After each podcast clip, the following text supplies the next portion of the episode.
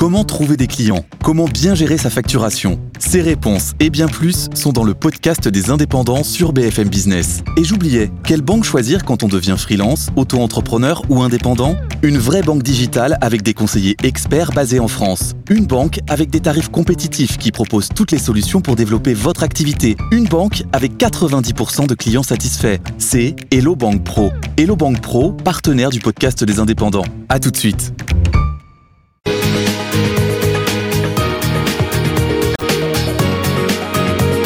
BFM Business et l'Express présentent Le Monde de Poincaré avec Nicolas Poincaré. Bonjour, ravi de vous retrouver pour ce rendez-vous hebdomadaire de décryptage de l'actualité internationale sur BFM Business. À la une cette semaine, les questions internationales qui sont à l'origine de la colère des agriculteurs français. Ils ont des récriminations contre l'Europe, ils contestent les accords de libre-échange, ils s'inquiètent des importations de produits ukrainiens. On fera le point sur tous ces dossiers en essayant de démêler le vrai du faux. Au sommaire également, au fond des choses, le dossier du Moyen-Orient avec des négociations en cours à Paris sur une possible trêve à Gaza. L'Arabie saoudite propose un plan de paix. Plusieurs pays, dont la France, coupent les financements de l'agence de l'ONU qui est chargée d'aider les, les Palestiniens. On en débat. Ça va pas du tout, on est en concurrence avec des pays qui respectent pas du tout nos normes. Et nous, on peut pas survivre comme ça. Un blé me coûte à produire en 230 et 250 euros la tonne en coût de production et en prix de vente on le vend à 190 euros.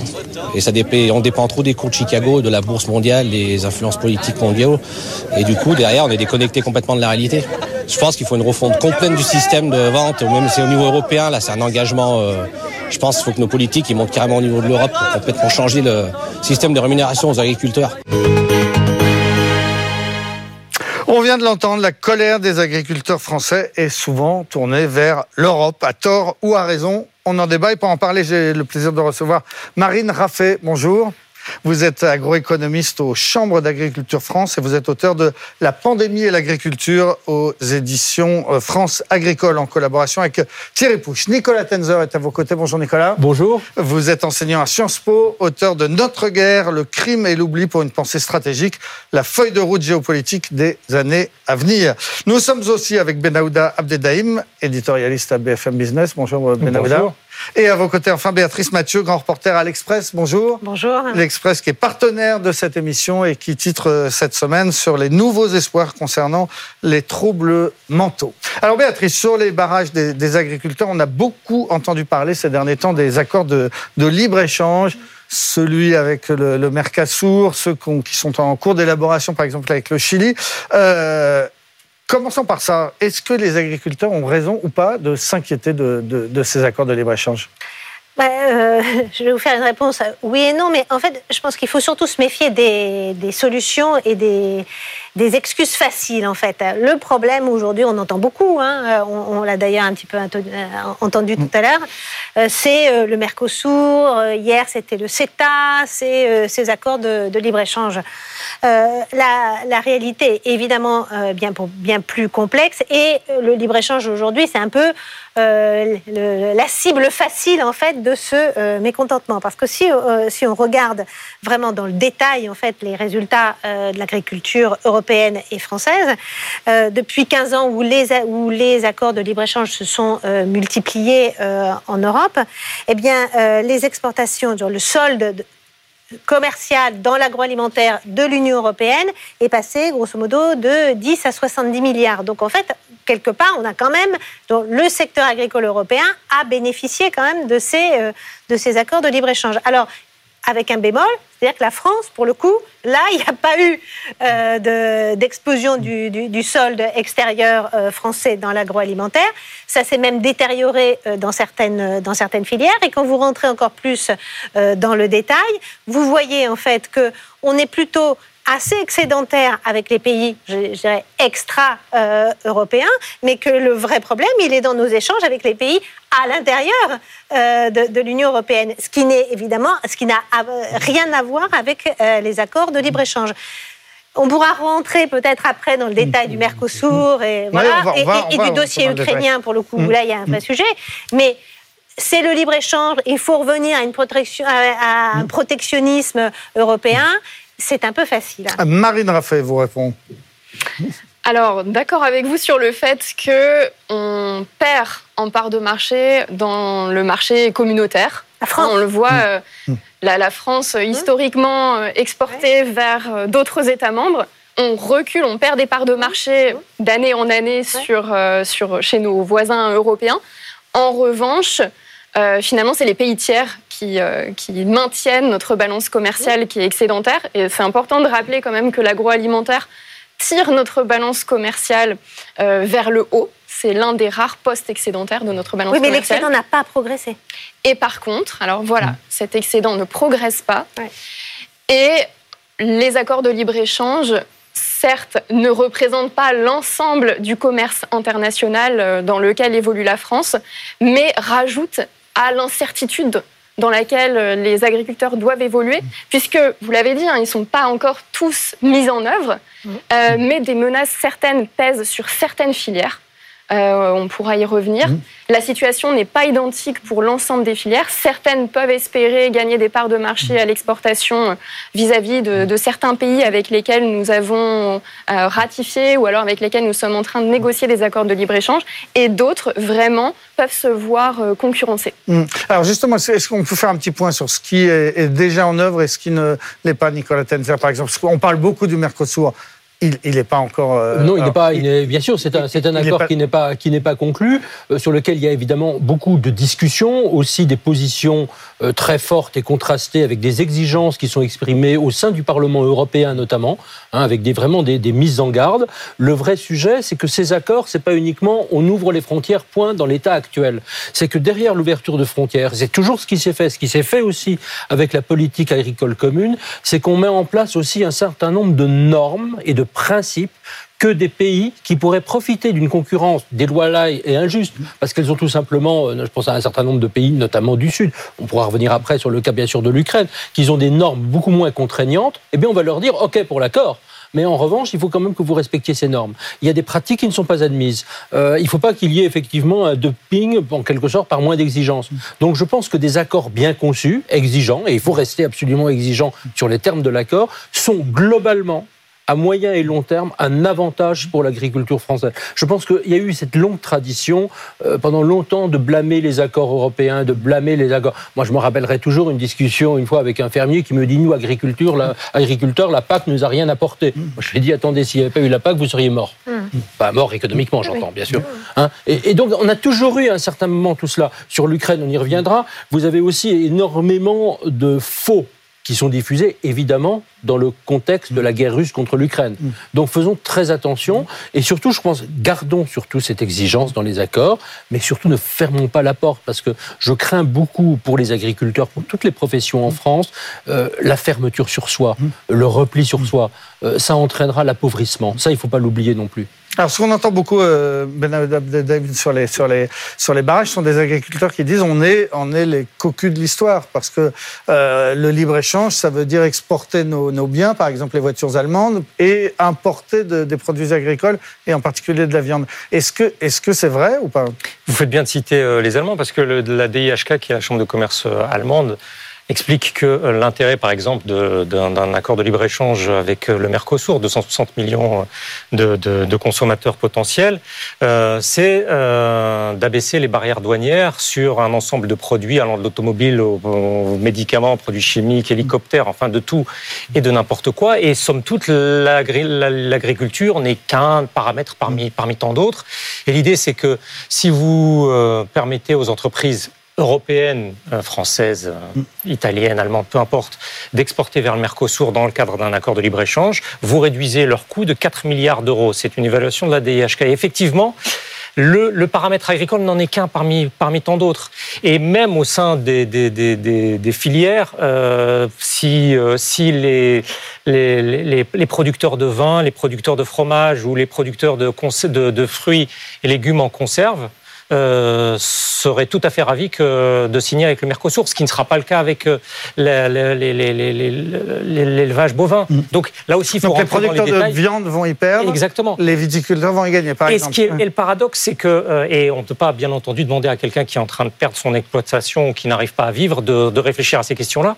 Mais il suffit de regarder juste un tout petit peu ce que dit la presse euh, paraguayenne, la presse uruguayenne, euh, c'est l'impression d'être écrasé par, la superpuissance européenne, par ce que les Uruguayens appellent euh, le néoprotectionnisme environnemental, c'est-à-dire une série de, normes imposées euh, à leur petit pays, parce que ce sont le, le Paraguay à côté de la France ou l'Uruguay à côté de l'Allemagne, c'est un PIB, l'un écrase l'autre, et cette impression d'être écrasé pour le bien d'agriculteurs qui sont nettement mieux lotis selon eux que les leurs. Donc il y a aussi euh, cette, cette, cette, dimension de, de, de, qui est très peu traitée par, euh, par les pouvoirs publics parce que chacun doit traiter avec euh, ses agriculteurs à lui.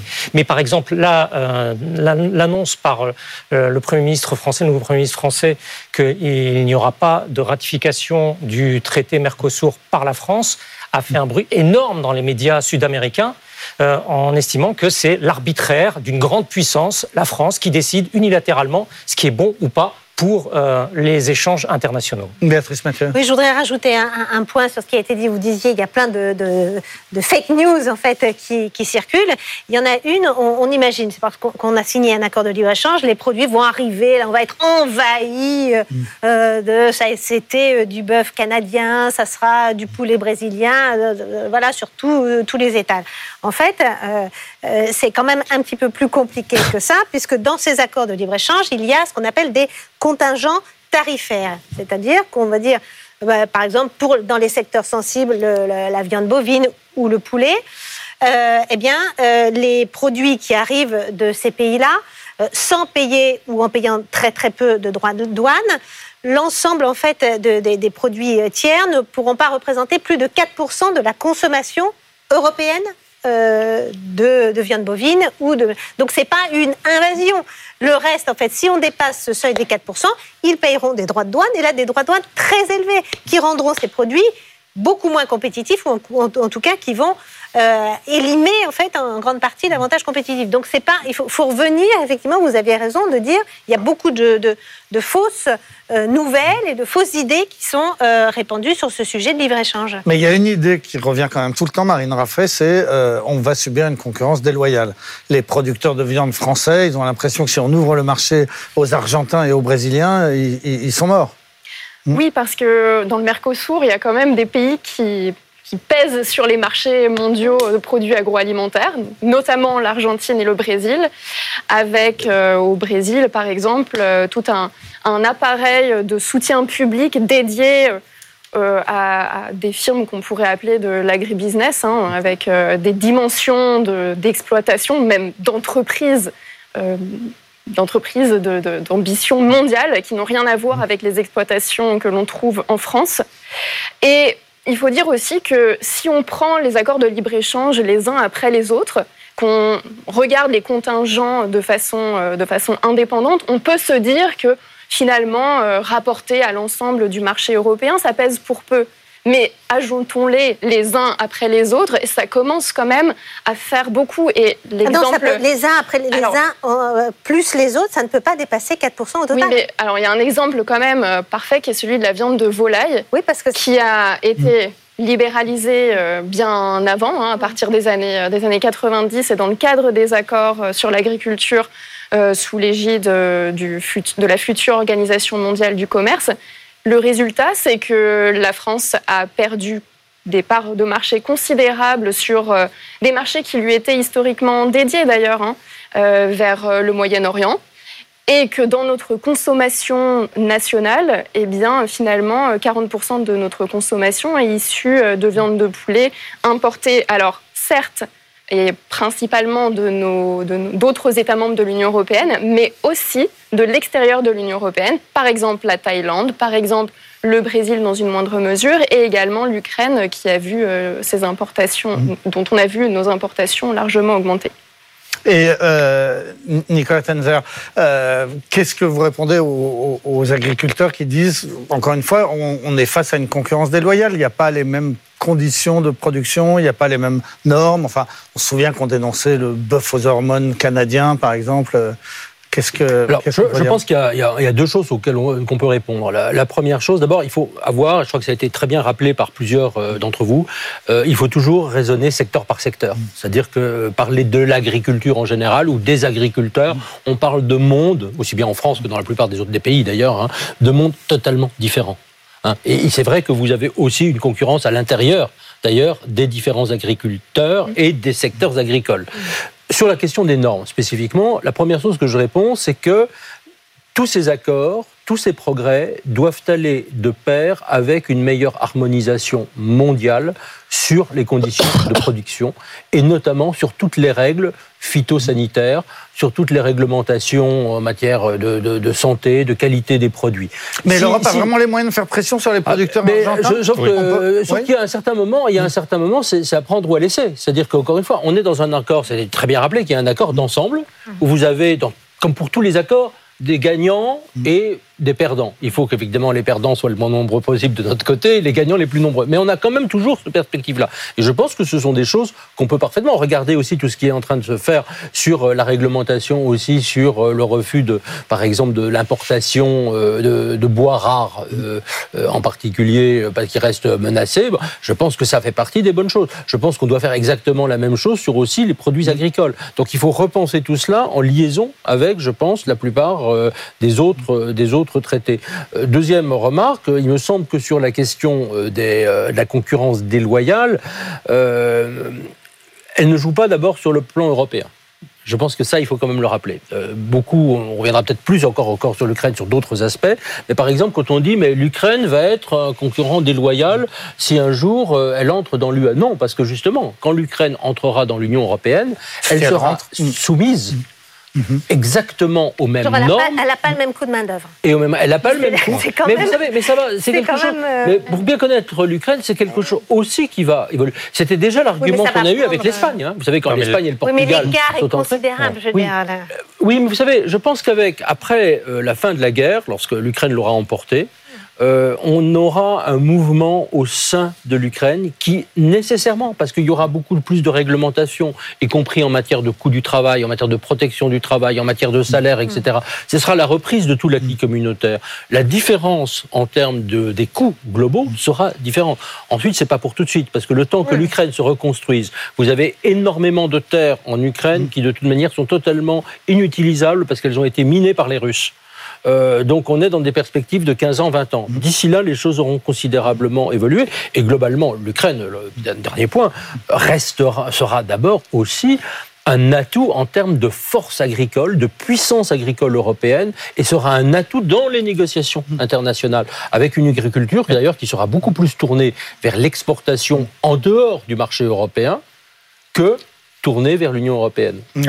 Là, on en est loin, hein, parce que l'adhésion du. Mais voilà, là, on parle, on parle de perspective quand même, je dirais, à 10 ou 15 ans. Hein. Après, il y a aussi le, problème, et ce que vivent les agriculteurs français, c'est que quel discours extérieur. Euh, par exemple, regardez ce que les ministres français disent euh, lorsqu'ils rencontrent les agriculteurs, et regardez la page dédiée au, euh, sur, sur, la page dédiée du ministère des Affaires étrangères français sur les bienfaits extraordinaires qu'aurait à signer ce, ce traité avec le Mercosur ça serait, étant donné que la France a 31 milliards d'euros d'investissement direct étranger avec le Mercosur, étant donné que la France est excédentaire de 2 milliards d'euros euh, globalement la balance commerciale avec le Mercosur, ça serait, ça serait merveilleux. Donc d'un côté, vous avez les négociateurs, ceux qui sont au jour le jour, qui tiennent un discours, euh, et après les politiques qui en tiennent un autre. Donc de, ce point de vue-là, concernant l'Ukraine, un autre point, strictement personne ne dit que si l'Ukraine rentre dans l'Union européenne, enfin si beaucoup de gens le disent en Allemagne notamment, c'est qu'il faudra partager euh, les enveloppes de la, de la PAC, dont la France est le premier bénéficiaire, et, que l'ensemble des États membres de l'Union européenne tous devront réduire de 20%, selon les évaluations, leur enveloppe de, de, de, de subvention euh, de la politique agricole commune. C'est aussi cela une partie de la vérité de cette équation. Mais juste l'adhésion de, de l'Ukraine à l'Union européenne, c'est une perspective qui est quand même très lointaine. C'est des années et des années de, de, négociations. Alors que ce qui se passe en attendant, c'est qu'il y a des droits de douane, je crois, qui ont été levés, et, et, et donc des produits qui, et en particulier des volailles, qui rentrent pour un coût bien moins élevé, Patrice, non Oui, mais bien sûr. C'est le, le, cas de la volaille, en fait, parce que c'est un grand producteur de, de, de poulet.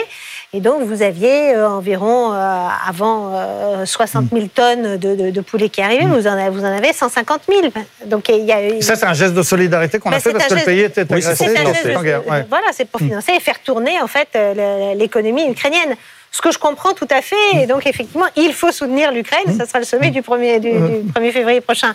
Mais juste pour finir sur l'Ukraine, ça a eu des conséquences, Marine Raffet, euh, concrètes pour les producteurs euh, de viande en France, par exemple? Alors, hmm. sur la viande de volaille, en effet, on a vu euh, les, les, exportations de l'Ukraine vers la France être passées à plus 140% hmm. en l'espace d'une année. les œufs également ont vu leurs exportations vers la France augmenter. Donc, avec des, structures d'exploitation qui n'ont rien à voir à celles que l'on a en France, mm. des dimensions d'exploitation qui sont bien au-dessus de ce que l'on peut trouver dans, nos exploitations. L'exploitation moyenne, la taille moyenne, juste en termes de surface, on est sur 485 hectares en Ukraine contre 69 hectares en moyenne en France. Mm. Alors c'est un chiffre parmi d'autres, mais ça donne quand même une dimension de ce que euh, l'agriculture ukrainienne ne, fonctionne pas de la même manière de ce que, ce que l'on peut trouver chez nous. Et puis, euh, il n'y a pas que les, marchés animaux. Hein. Vous avez aussi les céréales et les oléoprotéagineux. Euh, on le sait maintenant, l'Ukraine c'est un producteur majeur et un exportateur majeur de blé, de colza, de tournesol.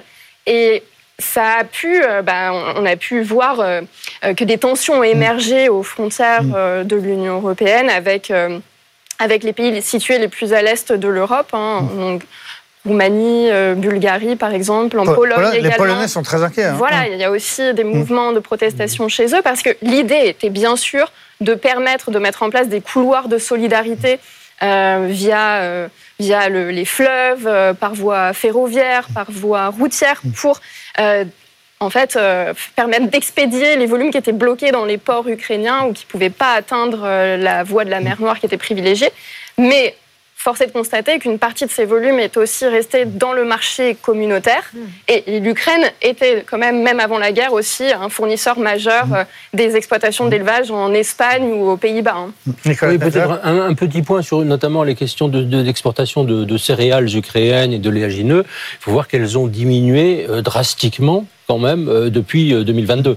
Euh, euh, il ne faut pas l'oublier. Avant, il faut voir qu'il y en avait effectivement beaucoup plus et qui étaient quand même très largement destinés aussi à des pays du Sud. On a vu sur d'ailleurs tous les problèmes qu'a créé le, blocus qu'avait imposé la Russie, partiellement débloqué heureusement maintenant. Et je pense qu'après, il y aura aussi quelque chose à faire. Et ça fait partie des négociations parce qu'on sera, on sera plus dans le vol, dans le, paquet actuel de la PAC. Hein. On sera dans une, une nouvelle PAC. Il mm-hmm. ne faut pas l'oublier. Hein, quand, quand l'Ukraine adhérera, j'espère dans 5 ou 7 ans, peut-être dans seulement dans 10 ans, mm. personne n'en sait rien. On sera dans le C'est essayer de discuter aussi comment, effectivement, on restructure aussi la puissance européenne en tant que puissance exportatrice. Comment est-ce qu'on parvient, et je pense que ça, c'est partie des discussions à avoir avec les Ukrainiens, comment est-ce qu'on répartit aussi, euh, je dirais, les, flux qui vont euh, vers l'extérieur et les flux intérieurs. Bon, je pense qu'on a ces...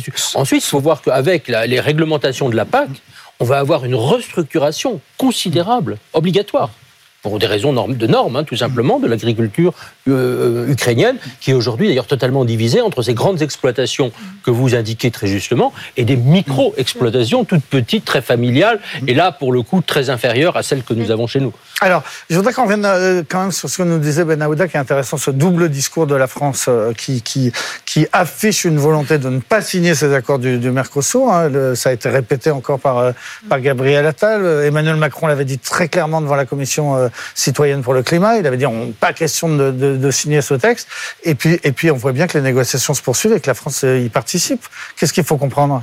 Après, après, ça a l'air, cette fois-ci, ça a l'air vraiment très mal parti parce que l'idée, ça serait peut-être de parvenir à un compromis lors de euh, la conférence ministérielle de l'Organisation mondiale du commerce qui tient à Abu Dhabi euh, en fin février. le Brésil, notamment, pousse auprès de l'Allemagne euh, entre premiers, c'est-à-dire la première économie latino-américaine et la première économie européenne, pour euh, que chacun convainque euh, autour de soi. De cette fois-ci, il faut vraiment qu'on aboutisse. Mais étant donné ce qui est en train de survenir politiquement, il, ça paraît tout à fait inconcevable. D'ailleurs, le ministre brésilien des, Finances, Fernando Haddad, l'a clairement dit. Les, les, Français sont face à des des problèmes de politique intérieure très importants. Il y a les élections européennes, euh, parce qu'eux aussi ont les calendriers des élections des autres, euh, dans, quelques mois, et ils ne voient pas la France accepter euh, ce, traité de libre-échange. alors qu'est-ce qui peut se passer? Tout, va s'arrêter là Ça va être bloqué Il n'y aura pas d'accord entre l'Europe et, ah, le, si on, entend les plus hautes autorités françaises, maintenant c'est vraiment terminé. Et d'ailleurs, en cela, en plus de ça, il y a une nouveauté, c'est que euh, des milliers de tracteurs ont envahi le centre de Berlin. Vous l'avez vu. Euh, je ne sais pas si vous avez vu aujourd'hui. Il, il va y avoir 2500, lundi, il va y avoir 2500 tracteurs autour de, de, de Paris.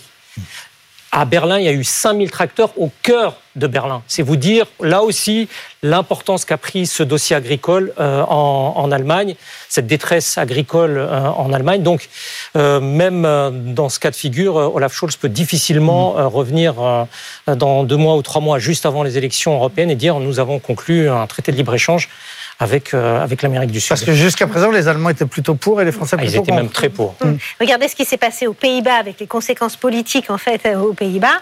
Euh, vous, allez euh, dans, les banlieues, euh, dans les banlieues, dans les mm. campagnes autour d'Amsterdam, c'est pas les panneaux des, c'est pas les panneaux des communes qui sont retournés, c'est les, c'est les drapeaux néerlandais qui sont mis dans l'autre sens depuis très longtemps, avec les conséquences qu'il y a eu sur les dernières élections et la mm. victoire de l'extrême droite.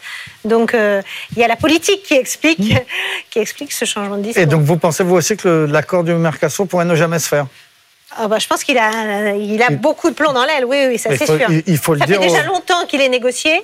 Et, et, là. Euh, mais il faut, le, dire, sur faut le dire aux agriculteurs qui bloquent Paris en ce moment. Mais sur ces questions euh, de, de, libre-échange, d'accord, vous avez les, le, le, Doha Round ou Uruguay Round, ça a duré hmm. des années, des années, et voilà, hmm. c'est souvent tombé dans les limbes. Un, dernier point, c'est l'Europe. Encore une fois, sur les barrages, on entend beaucoup que l'Europe serait responsable de tous les malheurs des agriculteurs français. C'est quoi la, c'est quoi la vérité? Alors, il n'y a pas une vérité. Je ne vais pas donner une vérité aujourd'hui. Euh, mais ce qu'on peut entendre, c'est le fait que cette politique agricole commune, finalement, elle, elle protège de moins en moins les agriculteurs dans ce contexte international.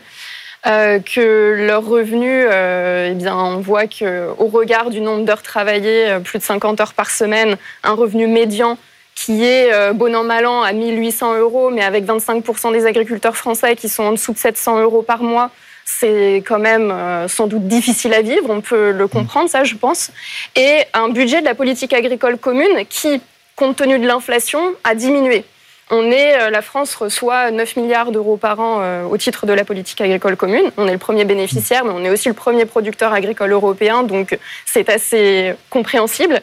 Euh, mais dans cette politique agricole commune, la nouveauté pour, depuis cette réforme qui a été mise en œuvre à partir de 2023, c'est que chacun des différents États membres avait disposé de beaucoup plus de marge de manœuvre, de beaucoup plus de subsidiarité euh, et on avait beaucoup moins d'éléments communs au niveau de l'ensemble de l'ensemble des États, ce qui renforce en fait ce, bah, ces, différences euh, de, conditions. Alors là, au niveau d'une politique qui se, qui se veut commune, mais on peut voir que les niveaux d'ambition environnementale euh, entre les différents États membres sont, sont vraiment différents. Un exemple, euh, la France a indiqué dans sa déclinaison de la politique agricole commune qu'elle viserait un pourcentage de sa surface agricole euh, sous agriculture biologique de 18% à l'horizon 2027, alors qu'un pays comme la Pologne se trouve beaucoup moins ambitieux et vise un pourcentage de 7%. Derrière, ça veut dire que bah, on ne participe mmh. pas tous dans la même ampleur au pacte vert européen.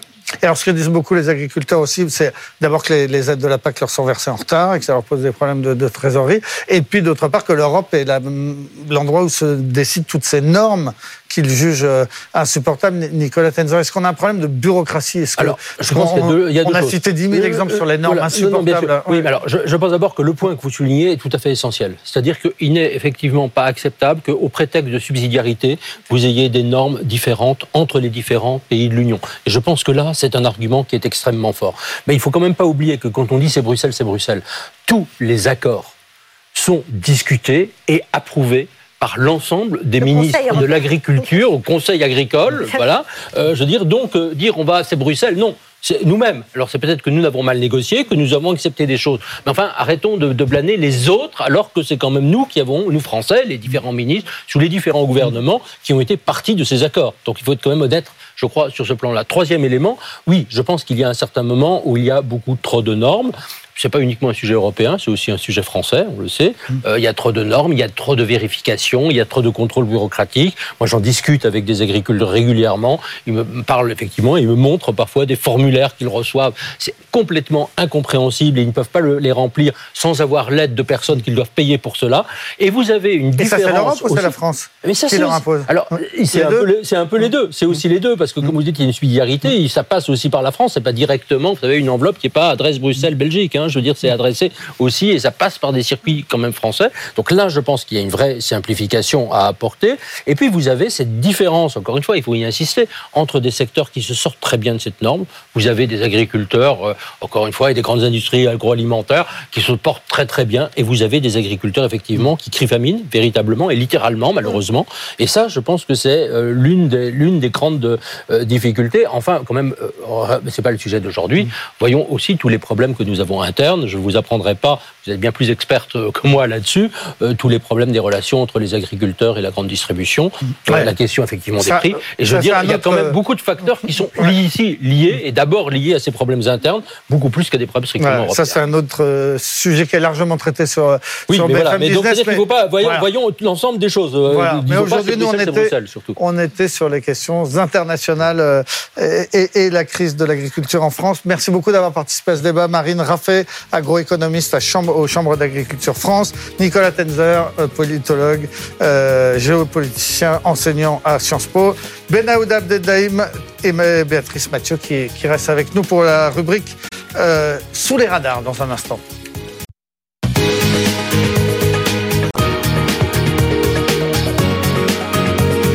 BFM Business et l'Express présentent Le Monde de Poincaré avec Nicolas Poincaré. Retour sur le plateau du monde de, Poincaré. Dans un instant, on va parler de la situation au, Moyen-Orient. Mais d'abord, notre rubrique sous les radars, ces actualités dont on n'a pas assez parlé. Benaoud Abdedaïm, vous vouliez nous parler de la, Mongolie qui cherche à se désenclaver. Oui, la Mongolie, 3 millions et demi d'habitants, immense territoire qui a des milliers de kilomètres de frontières avec la Russie et, la Chine, qui est en train de pousser pour... Euh, une forme de pacte trilatéral à trois avec le géant russe, le géant chinois, euh, avec trois objets, c'est-à-dire euh, avoir cinq routes, trois liaisons ferroviaires et un nouveau gazoduc qui amène le gaz russe vers, vers la Chine. Euh, c'est une idée qui, qu'on entend beaucoup depuis de nombreuses années, mais qui n'avance pas. Des, des, retards de construction pour ce nouveau gazoduc qui est censé, pour vous donner un ordre d'idée, euh, livrer autant de gaz euh, de la Russie vers la Chine que ne l'a, que ne l'a livré le Nord Stream 1 de la Russie à l'Allemagne. C'est vous dire l'ampleur des volumes. et ce gazoduc doit passer par le territoire euh, mongol euh, et euh, ils veulent vraiment un sommet trilatéral, le petit au milieu des deux géants et euh, ce qui montre aussi leur idée qu'il faut économiquement consolider leur modèle euh, tout à fait original en comparaison de la Russie et euh, de la Chine, modèle politique qui repose sur une démocratie parlementaire avec une alternance gauche-droite, maintenant depuis bientôt 30 ans. Et l'idée que si on ne se consolide pas économiquement avec ces deux géants qui nous entourent, nous risquons d'être balayés par euh, un modèle qui ne serait pas le nôtre, celui de, de, la Mongolie contemporaine, post-chute de l'Union soviétique. C'est un peu cela que recherchent maintenant les Mongols, quels que soient euh, les, les, pouvoirs publics qu'ils ont, la majorité qu'ils ont au pouvoir à Ulaanbaatar. Voilà, et c'était resté un peu sous les radars. Béatrice Mathieu, euh, grand reporter à l'Express, donc vous vouliez nous parler, vous, de la, descente aux enfers de l'Équateur face aux au, gangs et au narcotrafic. Oui, alors on a un de nos journalistes qui, était, euh, qui est en Équateur, en fait, qui, nous montre en fait cette descente aux enfers terrible de, de, ce tout petit pays. Euh, on en a beaucoup parlé il y a quelques semaines quand on avait vu ces images incroyables en fait de cette prise d'otage sur un plateau de télévision télévision à Guayaquil. mais en fait, c'est continué, c'est tous les jours. Hein. Il y a le juge d'instruction qui a été qui était en charge de ça, qui, a été tué au volant de, de, sa voiture, et une violence qui est devenue inouïe hein, pour l'Équateur, qui était un des pays les plus sûrs d'Amérique latine, avec des taux d'homicide qui étaient très très bas. C'était un taux d'homicide de 6,9 pour 100 000 habitants en 2016. On en a aujourd'hui 45 pour 100 000. Euh, et rien que euh, à Guayaquil, en fait, les autorités ont démontré une hausse de 63% du nombre d'assassinats euh, l'an passé. Alors, si on refait un tout petit peu l'histoire très rapidement, c'est sans doute lié. Il faut voir cet enchaînement qui s'est fait à partir de 2016 avec la, paix qui a été signée entre le gouvernement et les FARC dans la Colombie voisine, ce qui fait que les, trafiquants, les narcotrafiquants du monde entier ont, dû trouver un nouvel Eldorado et ils ont trouvé que finalement l'Équateur c'était vachement bien parce qu'il y avait des infrastructures assez développées, euh, portuaires, routières, c'était un pays largement euh, dollarisé et qui avait fait de la lutte contre la drogue ben, quasiment rien puisqu'il y avait très très peu de choses qui étaient faites. Et donc toutes les, tous les narcotrafiquants, que ce soit évidemment mexicains mais aussi albanais, ont fait de la place de, de, l'Équateur en fait ben, leur, leur zone, leur interland et, aujourd'hui, c'est extrêmement difficile et on a un pays qui sombre dans une violence inouïe. Voilà, à lire donc dans le prochain numéro de, de l'Express qui sera en, kiosque ce jeudi. Merci beaucoup, euh, Béatrice Mathieu. Tout de suite, au fond des choses. Au fond des choses, avec un, gros plan aujourd'hui sur ce qui se passe au Moyen-Orient, le, le, jugement de la Cour de La Haye euh, qui évoque donc un risque de génocide, mais qui en même temps n'ordonne pas un, cessez-le-feu. Une autre actualité, ce sont ces sept ou huit pays, grands pays, dont euh, euh, la France qui décide euh, ce week-end de cesser de financer l'UNRWA, l'agence de l'ONU qui est chargée de, de l'assistance aux, Palestiniens. Tout ça parce que une douzaine d'employés de cette agence auraient participé au, massacre du, du, 7 octobre. Et puis on va surtout parler aussi des négociations qui sont en cours à Paris euh, en ce moment même euh, avec euh, avec euh, les Américains, les Israéliens, les Qataris, les, les, les, Égyptiens. Puis on va parler du rôle que que semble vouloir jouer l'Arabie Saoudite qui avance maintenant avec un, un plan de paix. On en parle avec Myriam Benrad. Bonjour. Bonjour. Et merci beaucoup de nous avoir rejoints. Vous êtes professeur en relations internationales à l'université internationale Schiller et vous avez écrit Terrorisme, les affres de la, la vengeance aux éditions Le Cavalier Bleu. À vos côtés, euh, Hervé Ganat, bonjour. Bonjour Nicolas. Vous êtes professeur en géopolitique et vous allez publier euh, en mai prochain Comprendre la géopolitique du Proche-Orient. Ça tombe bien, c'est ce qu'on va essayer de faire. C'est en collaboration avec euh, Geoffroy Antoine aux éditions Bréal. On va commencer peut-être avec ce qui se passe en ce moment même à Paris, semble-t-il, hein, puisque ce, le patron de la CIA, le grand patron américain de la CIA, est venu à Paris pour discuter avec les Israéliens, les, les Égyptiens et les, et les, et les Qataris. Myriam Benrad, il y a dans l'air, enfin en tout cas sur la table, en, cours de négociation, un, plan très ambitieux pour une trêve plus longue que la dernière fois et qui aboutirait à des échanges de, prisonniers contre des otages? Bah, c'est, je pense, quand même une, la présence euh, effectivement du directeur de la CIA euh, public euh, montre bien qu'il y a aujourd'hui une pression accrue des États-Unis sur Israël notamment, hein, qui reste un allié, euh, euh, ça ce n'est pas remis en cause, mais une pression pour en effet permettre une désescalade, le passage de l'aide humanitaire, et puis surtout pour discuter de l'après Hamas à Gaza, puisque c'est quand même euh, l'objectif politique, l'anéantissement militaire de ce mouvement, mais derrière, qu'elle après. Donc là, je crois tout de même qu'il y a un signal fort qui est envoyé. Et, vous pensez qu'on parle déjà de ça? On ne parle pas d'abord dans un premier temps ah d'une trêve? Aujourd'hui, la trêve, le sort des otages, mmh. quelles négociations, quelles sont les concessions que les Israéliens euh, sont euh, prêts à accepter? Parce qu'attention, quand même, euh, cette guerre, elle a, elle a, aussi entraîné une détérioration qui ne dit pas son nom, mais de la relation entre, entre les Américains et les Israéliens, en tout cas entre les mmh. Du gouvernement Netanyahou et euh, une partie de l'administration américaine qui estime qu'il est temps, en effet, quand même là de penser à, comme je l'ai dit, à la désescalade, à une accalmie pour pouvoir essayer de reprendre euh, un semblant de négociation. Mais euh, je ne sais pas si ces, discussions, c'est pour parler à Paris, vont aboutir. Il est vrai que si le directeur de la CIA est présent, quand même, c'est encore une fois un, un signal qui a priori est fort, mais on a vu tout un enchaînement de euh, visites, de rencontres au plus haut niveau, au Proche-Orient, sans euh, nécessairement que ça Mm. remette en cause euh, la stratégie militaire qui est celle des Israéliens. Donc à voir, parce Mm. que je crois aujourd'hui que c'est quand même un peu euh, hors contrôle. Enfin, en tout cas, euh, on voit que la communauté internationale a le plus grand mal à, à mettre un frein à cette euh, spirale de la violence. Donc là, on a des discussions avec Ganad qui sont pour l'instant entre espions euh, et, en espérant aboutir donc sur un vaste plan d'échange d'otages contre prisonniers? Oui, ça va beaucoup plus loin. C'est que là, pour l'instant, on s'aperçoit que c'est le Qatar et l'Égypte qui sont là. Normalement, l'Arabie Saoudite euh, et les Émirats Arabes Unis euh, sont euh, antinomiques vis-à-vis du, du Qatar et surtout de l'Iran.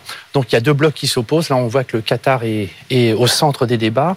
Ça, c'est la première chose. Deuxième chose, il va falloir arrêter euh, les combats. C'est ce que veulent en fin de compte les, les parties prenantes actuellement sur Paris. Les discussions vont s'échelonner sur plusieurs euh, jours, voire plusieurs semaines, donc c'est pas encore fait.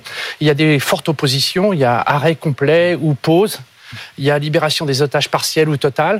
Ça, c'est la première chose. Et puis après, il va, il va falloir s'atteler au jour d'après, c'est-à-dire qu'est-ce qu'on fait de Gaza, qui est gouverné par qui, quelles sont les parties prenantes qui vont mettre de l'argent dedans. On pense que c'est l'Arabie Saoudite, c'est à peu près 50 milliards. Il va falloir euh, voir euh, qui participe à la reconstruction. Ça sera sans doute les, USA, les entreprises américaines, israéliennes et puis allemandes. Il n'y aura peut-être pas Bouygues au regard de la politique étrangère française. Non, mais même question qu'à Myriam Benrad, c'est pas un peu tôt pour parler de reconstruction alors qu'aujourd'hui même, à l'heure où on parle, il y a encore des combats d'une extrême violence C'est vrai, mais il va falloir penser à qu'est-ce qu'on fait de cette partie. Est-ce qu'on fait, qu'est-ce qu'on fait de cette partie? On est sur BFM Business. Vous savez que dans les entreprises, on parle de euh, business model. C'est un modèle d'Harvard de Derek Abel. Eh bien, on peut parler de politique modèle. Et on va se demander qu'est-ce qu'on fait de Gaza. Le plan de paix de Trump avait une avait tous les défauts possibles, puisqu'il ne demandait pas aux Palestiniens, mais au moins il proposait une, une, une façon de travailler, une politique, une adéquation au niveau de tous les agrégats économiques. Je fais un parallèle au Nasdaq, il y a 108 entreprises israéliennes qui sont cotées. Qu'est-ce qu'on fait de Gaza? On, on- on leur permet de plus être assistés par le Hamas et l'argent de l'UNRWA, dont on va parler, mais ils vont, ils vont devoir faire leur propre plus-value.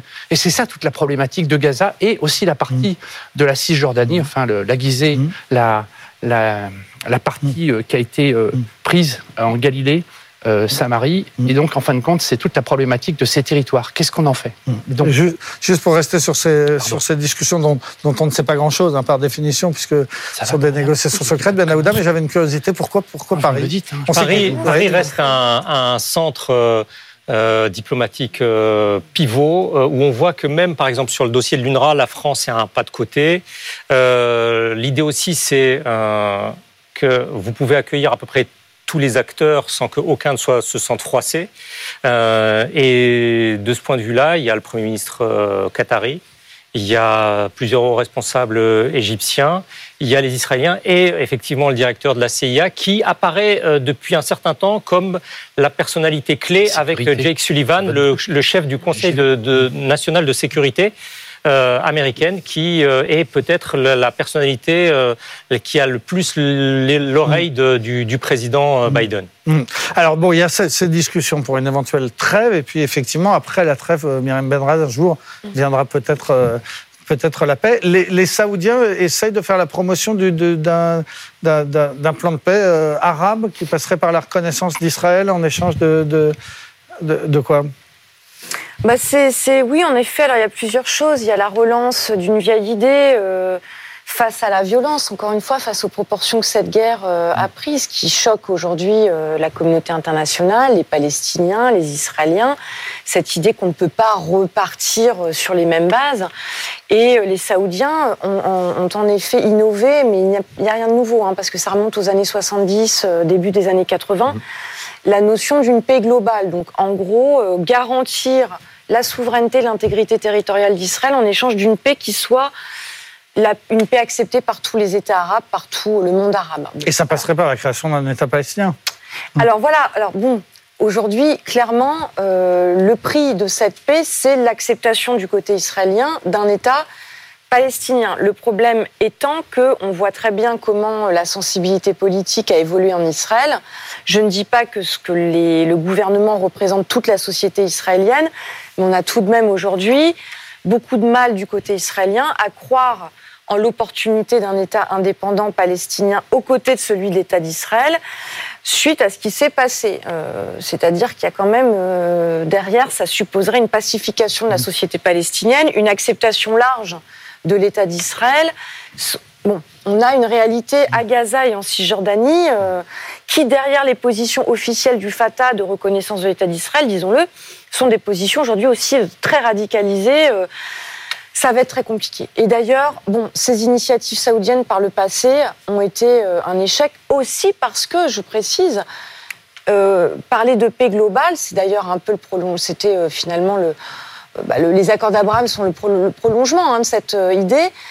Ça a été rejeté et ça sera sans doute rejeté ou ça va créer des tensions très importantes parmi les États arabes. mais, mais je ne suis pas sûre que tout le monde va accepter.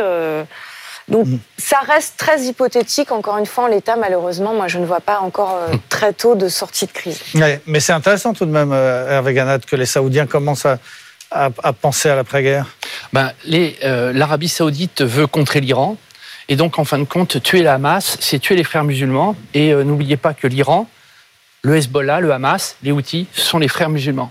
Donc, en fin de compte, c'est mettre en échec, en fin de compte, ce groupe d'opposition ça leur permet, en fin de compte, ce sont les Wahhabites, Wahhabites contre frères musulmans. Ça leur permet de prendre pied au Moyen-Orient. Euh, et ça leur permet, en fin de compte, de reconstruire un Moyen-Orient tel qu'ils voudraient. Il y a trois problématiques avec Gaza. Il y a d'une part euh, l'économie. Donc, euh, qu'est-ce qu'on en fait? Il y a d'une part l'éducation, avec l'UNRWA, je pense qu'on va en reparler, il va falloir tout remettre à zéro. Euh, lorsque le 8 mai 45, les Alliés ont gagné contre les Allemands, il y a eu un effort énorme vis à -vis de la population pour reconstruire le cognitif la pensée. Et là, il y a une forte problématique. D'ailleurs, certaines, euh, certaines, euh, certains intellectuels ou certaines intellectuelles, comme euh, Radhika Andani, travaillent sur l'évolution de l'islam et une remise en cause, un peu comme l'ont fait les protestants, Luther et Calvin à l'époque. Troisième problématique, ce sont les liens diplomatiques. Qu'est-ce qu'on fait de cette entité avec le Fatah? Puisque le Fatah est un organisme complètement corrompu avec un Moudabas qui est négationniste. Le problématique, il va falloir chercher une personne. Alors on en a, entre guillemets, sous le coude, dont l'ancien Premier ministre, qui s'appelle, j'ai toujours du mal, Salam Fayyad, excusez-moi sans doute euh, Myriam pour la prononciation, mmh. qui a été un ancien Premier ministre, qui est, tête de liste, si je peux me permettre, parce que lui serait capable de gérer les deux entités. Maintenant, il va falloir que les Palestiniens ou les habitants qui habitent euh, la Judée-Samarie ou la Cisjordanie mmh. acceptent ça, parce qu'en fin de compte, euh, ça ne va pas être une partie de plaisir. Il y a quand même 400 000, il y a pardon, 40 000 terroristes, il y a à peu près 15 000 qui ont été euh, éliminés par le par Tsahal. Là, vous parlez du Fatah à Gaza. Non, à, Gaza, mais aussi euh, il y a quand même 70% de la population de, pardon, Vous parlez du Hamas à Gaza. oui, 70% de la population était pour le Hamas et euh, ce qui s'était passé le 7 octobre.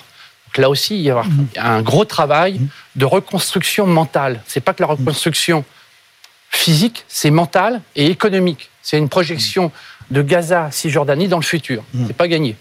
Mais Naouda, qu'est-ce qu'il faut penser de ce, plan saoudien? Euh, Les Saoudiens l'ont dit, l'ont répété, ils le font effectivement, comme disait le Myriam Benrad, depuis des décennies. Euh, sans, sans euh, État palestinien, sans reconnaissance d'une souveraineté nationale palestinienne avec un État dont la capitale serait Jérusalem-Est, tout le reste n'est que n'est que bavardage. Donc c'est les ils l'ont dit à plusieurs reprises par la voix du ministre des Affaires étrangères, par la voix du, du, prince héritier. Et donc de ce point de vue-là, tant qu'ils n'ont pas obtenu gain de cause, euh, il est inconcevable pour ne serait-ce que leur, leur, leur, assise à l'échelle des, États arabes et musulmans de prétendre autre chose.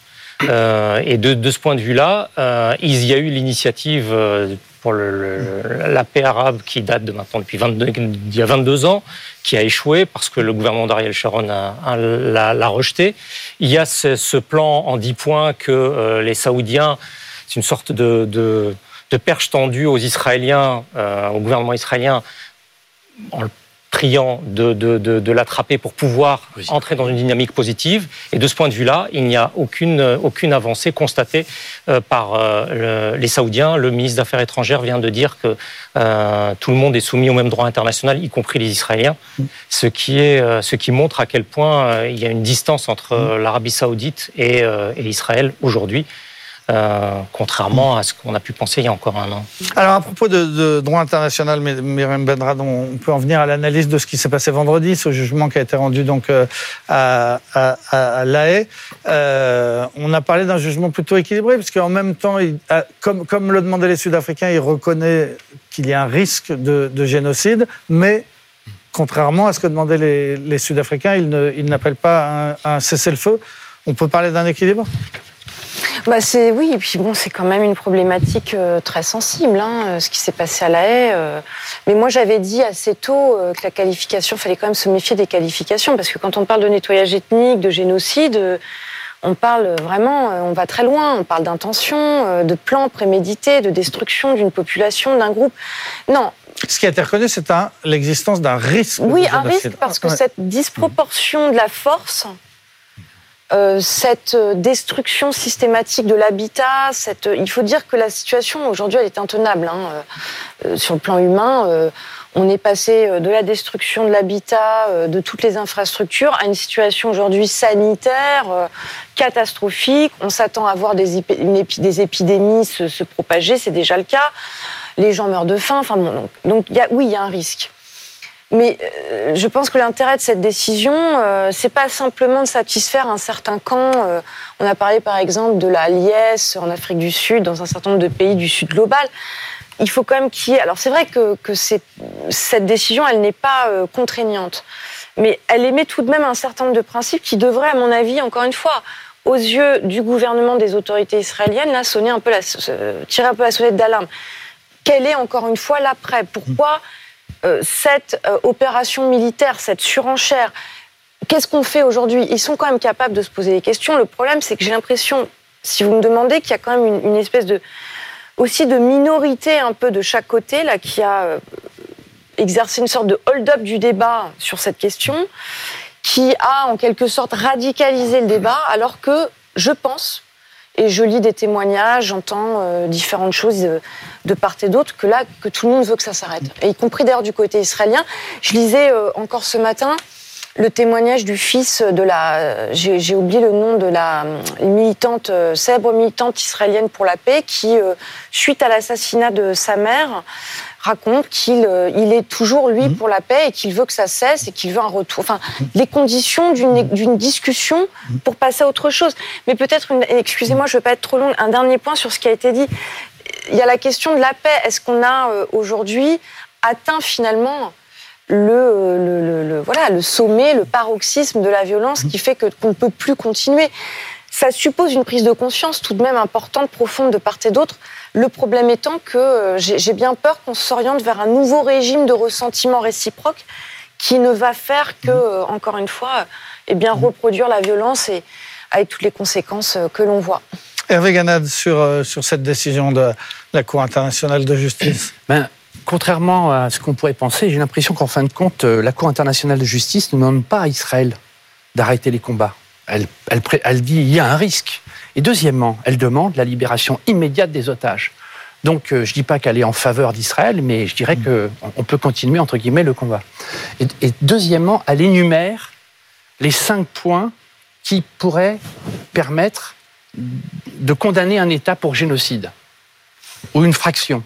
Je le résume, meurtre de membres de groupes, atteinte grave à l'intégrité, soumission intentionnelle, mesures visant à traver les naissances au sein du groupe, c'est-à-dire euh, nettoyage ethnique, et puis transfert forcé d'enfants du groupe. Ça, c'est la définition même du génocide eh ben, selon le Hamas. les textes internationaux. C'est le Hamas. Donc je hmm. pense qu'on pourrait, au mieux de condamner Israël euh, X fois, on pourrait, à la limite, au regard d'une manière objective de la loi internationale, on pourrait condamner le Hamas. C'est une façon de euh, Mais c'est pas ce qu'a fait la Cour. Euh, il y, a eu une référence aux otages. Tout oui, absolument. La Cour demande. Elle ne peut pas contraindre le Hamas, qui n'est pas un acteur étatique, mais il y a tout de même une référence. Libération et, elle se prononce pour, pour qu'un jour les auteurs de ces, de ces soient, soient, jugés et punis. Alors, conséquence collatérale de tout ça, euh, c'est que quelques heures après ce jugement de, de, vendredi, euh, Israël a accusé l'UNRWA, donc l'agence des Nations Unies qui s'occupe de, de, la Palestine depuis 1949, euh, l'a accusé d'avoir laissé, enfin, que, certains de ses employés aient pu participer au massacre du, du 7 octobre. Mm. Bon, alors j'ai lu euh, différentes sources d'informations ce matin. il y a les informations apportées par les Israéliens, il y a ce qu'on a pu, ce qui a pu être vérifié, on a très peu de détails en réalité. Bon, on a une réaction, en tout cas, de l'UNRWA qui, euh, par ailleurs, a perdu de nombreux travailleurs hein, dans les bombardements, dans les combats euh, dans la bande de Gaza. Donc, a priori, s'il y a des mesures qui sont prises, elles ne sont pas, à mon avis, purement cosmétiques. Mais dans tous les cas, les Nations Unies ont, annoncé une enquête. Donc la lumière sera faite. Mais, mais c'est pareil, la lumière sur le 7 octobre, la lumière sur la participation de tel groupe ou pas, le, le niveau de complicité de la population civile, c'est extrêmement dur aujourd'hui d'établir ces choses-là parce qu'on est dans le feu de la guerre. Maintenant, sur l'UNRWA, soyons clairs, l'UNRWA et Israël, c'est une relation euh, d'hostilité réciproque depuis euh, la création de l'UNRWA en 1949, puisque c'est tout de même l'agence qui, certes, alors en apportant un secours, un soutien aux réfugiés palestiniens, porte dans son mandat même la reconnaissance du fait que les Palestiniens sont réfugiés, donc victimes de ce qu'ils appellent la Nakba, et qu'il y a donc derrière le statut de réfugié l'idée du retour. C'est le fameux droit au retour qui fait partie d'une des revendications historiques des Palestiniens. Donc évidemment, surtout pour un gouvernement de droite comme celui qui aujourd'hui euh, gouverne Israël, que l'UNRWA est perçue, disons-le, comme une extension de la cause nationaliste palestinienne au sens large. D'ailleurs, pas seulement euh, la, le, mouvement euh, armé Hamas, le Fatah, l'OLP historiquement. Donc, euh, aucune, mm. aucune surprise qui est ce ciblage tout de même, euh, parce que c'est pas nouveau. Hein. Hervé Chanan, il nous restera peu de temps malheureusement. Bon, simplement dire que l'origine de l'UNRWA, c'est quoi? C'est en fin de compte, c'est vrai que c'est la défaite euh, des pays arabes envers Israël et la reconnaissance le 14 mai 48 de l'État d'Israël par Ben Gurion. Et il y a à peu près, on pense, 800 000 personnes qui ont été déplacées. Sur ces 800 000, tous les historiens comme euh, Georges Bensoussan ou euh, Michel Abitbol, même Frédéric Ancel, ont bien montré que sur ces 800 000, il y avait 150 000 qui étaient revenus comme ça d'une manière secrète. il y a une partie qui a été vraiment poussée. Il y a d'autres, une grosse partie qui sont partis naturellement parce qu'ils pensaient qu'en 15 jours, c'était réglé. Et je pense qu'en fin de compte, quand on voit le financement de l'UNRWA, c'est principalement l'Occident, à 60-70%. Donc on a l'impression qu'en fin de compte, l'Occident a culpabilisé, a voulu régler cette histoire de partage de 1947 de l'ONU pour euh, financer. Le seul problème des réfugiés, c'est qu'ils n'ont pas été intégrés comme nationaux et ils ont été parqués dans des parcs comme Yarmouk, où il y avait 160 000 Palestiniens, et après la guerre en Syrie, où il y a eu 400 000 morts, ils étaient plus que 20 000. Donc on peut, le droit au retour ne sera pas possible, puisque on a inventé un droit, le droit de l'hérédité, des réfugiés héréditaires. Ça va être difficile à faire passer au sein d'Israël, parce que ça va faire éclater la population, donc il n'y aura pas de droit au retour. Mais par contre, il va falloir se poser la question, est-ce que les, les gens les Palestiniens qui habitent en Libye vont vouloir être libanais, les gens qui habitaient au Koweït vont vouloir être koweïtiens, etc. Et ça, c'est l'une des grandes questions des problématiques de l'après-NUNRWA. Merci beaucoup à tous les deux d'être venus participer à ce débat sur la, situation qui bouge au Proche-Orient. Myriam Benrat, professeur à l'Université euh, internationale Schiller, et Hervé Ganad, professeur de, géopolitique, avec naturellement Benaoubda Abdeldaïm. Merci de nous avoir suivis. Rendez-vous euh, la semaine prochaine, lundi 14h sur BFM Business.